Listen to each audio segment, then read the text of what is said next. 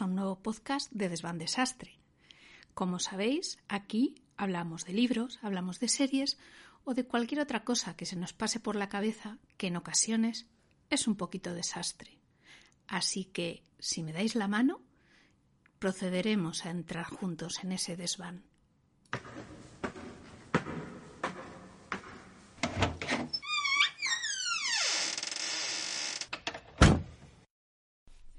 Hola y bienvenidos a este nuevo episodio de Desván Desastre. En el episodio de hoy vamos a dar continuidad a una de las series que hemos comentado en episodios anteriores de la autora estadounidense Susan Brockman dentro de la serie Altos, Oscuros y Peligrosos. Y no vamos precisamente a comentar el segundo libro de la serie, sino el que después de leer el primer libro puede parecer la historia más interesante. En este caso vamos a comentar sobre el libro Desafiando las normas.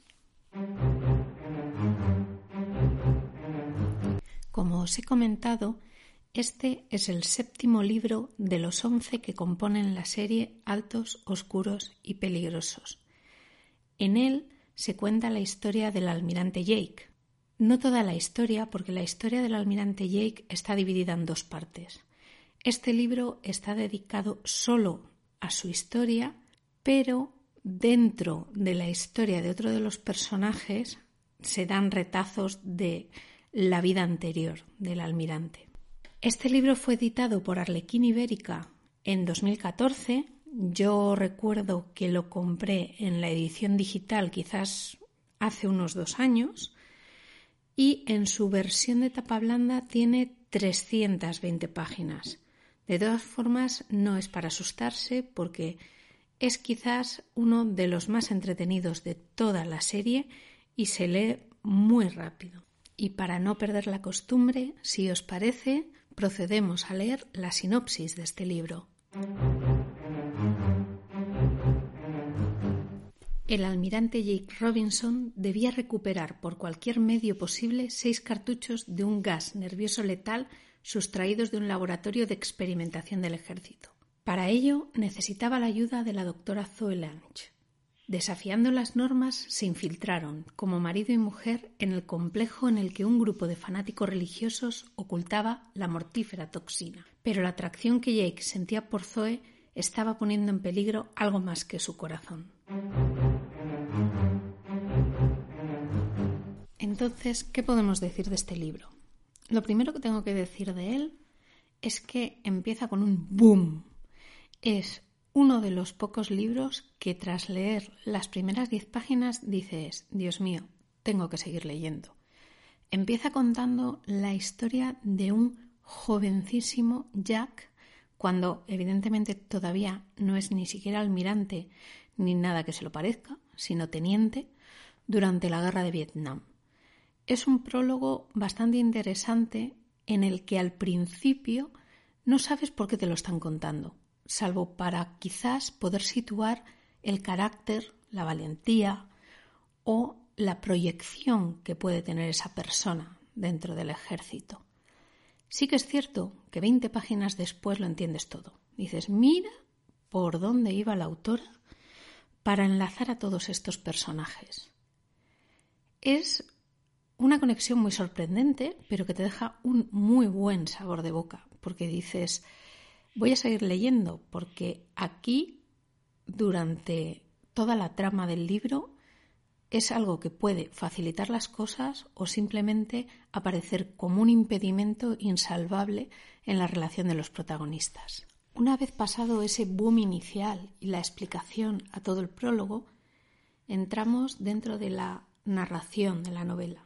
Sí que es cierto que aquí la autora ha utilizado varios clichés para presentar a los protagonistas. La verdad es que, pensándolo con retrospectiva, no tenía muchas más formas de hacerlo. Nos presenta al almirante Jake como una persona de mando, con valentía, que además dejan entrever que ha tenido un atentado con anterioridad y que por eso está retirado, y digo retirado entre comillas, del servicio activo, es decir, que lo han confinado en un despacho, y nos presenta a la doctora Zoe, que es más allá que una simple doctora. Deja entrever, no lo dice claramente, pero es uno de los cerebritos de la CIA, por decirlo con todas las letras. Evidentemente, dentro de todo el libro aparecen el resto de los integrantes del pelotón alfa y del grupo gris, que si habéis leído alguno de los libros sabréis a qué me estoy refiriendo, y lo más curioso de toda la trama es que el malo no sabe lo que ha robado. Él ha ido allí, ha robado seis botes de un gas nervioso pensando que era antrax. Así. Y solo se le ocurre meterlo en unas cajas de galletas, de esas de metal que todos hemos tenido en casa cuando éramos jóvenes. Evidentemente, el malo está loco de atar.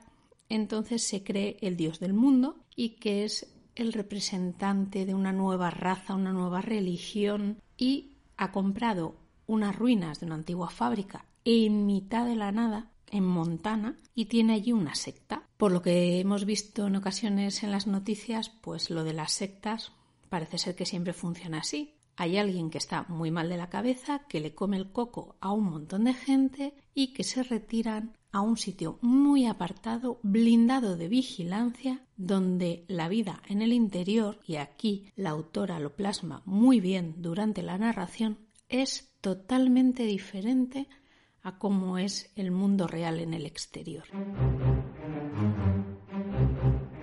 Como os podréis imaginar, con toda esta situación ya tenemos la trama del libro. Tenemos a la pareja protagonista, un almirante y una brillante científica rodeada de un montón de SEALs, en medio de la nada, en Montana, en mitad del desierto, infiltrándose dentro de una fortaleza enemiga, de una secta, cuyo líder está como un puñetero cencerro, de verdad, es tremendo, donde la situación dentro de la fortaleza en ocasiones es para llorar, no sé si de la risa o de la frustración, y son ellos los únicos encargados de salvar al mundo. Lo tenemos todo, la acción, el romance, el drama, la incertidumbre, y un final que, como es el séptimo libro de once, pues os podréis imaginar que no finaliza muchas cosas. Mi opinión sobre este libro es que si podéis, lo compréis o que alguien os lo deje. Por favor, piratería no, que hay que ayudar a los autores, aunque sean de otro país, porque no es necesario leerte los seis libros anteriores para poder leerte el libro. Es un libro autoconclusivo, aunque queden flecos abiertos, que si al lector le llama la atención, pues puede seguir leyendo los libros de la serie y que proporciona unas cuantas horas de risa. Tengo que decir que de este libro, más allá de los clichés de la pareja protagonista, el guapo, valiente, con un puestazo en el pentágono, ella inteligente, valiente, simpática, con un cuerpazo de muerte. Más allá de eso, tenemos una ambientación en lo referente a la secta que es bastante curioso, porque si nos fijamos a lo largo de toda la trama, no estamos hablando de una secta que le pida dinero a los integrantes. Quizás sí, porque se deja entrever que cuando Jake se infiltra en la secta, aparte de pedirle secretos sobre el Pentágono le piden dinero, aunque no sé dónde lo invierten, porque luego durante toda la trama del libro, cuando hace las narraciones detalladas del interior de la fortaleza, pues madre mía, de verdad, que si la hubieran hecho con cartones les hubiera salido mejor. Y luego está el querido líder de la secta, que es que encima es la encarnación de todo lo que tiene que tener un malo.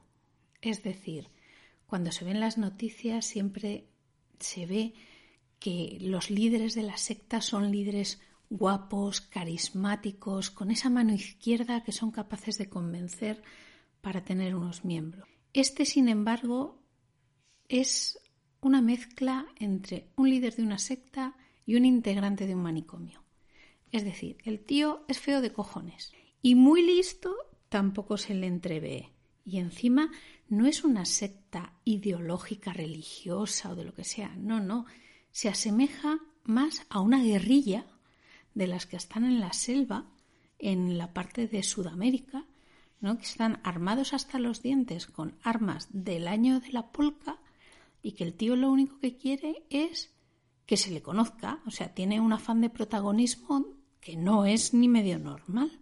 Entonces, con esas características se hace que el libro sea entretenido, porque no se cae en la monotonía de ¡ay, qué protagonistas! Más monos, más guapos, cuánto se quieren, no, no. Casi es más atractivo todo lo que les rodea durante la lectura del libro que la relación de la pareja en sí misma. Entonces, si podéis, yo os recomiendo que lo leáis. No hace falta, como os he dicho, que os leáis los seis libros anteriores, incluso podríais empezar por este. Así que, animaros. Y hasta aquí este podcast de Desván Desastre. Espero que os haya gustado y muchas gracias por oírme. No olvidéis suscribiros para saber cuándo salen los siguientes episodios. Y ahora, amigos míos, podemos abandonar el desván. Hasta la próxima vez.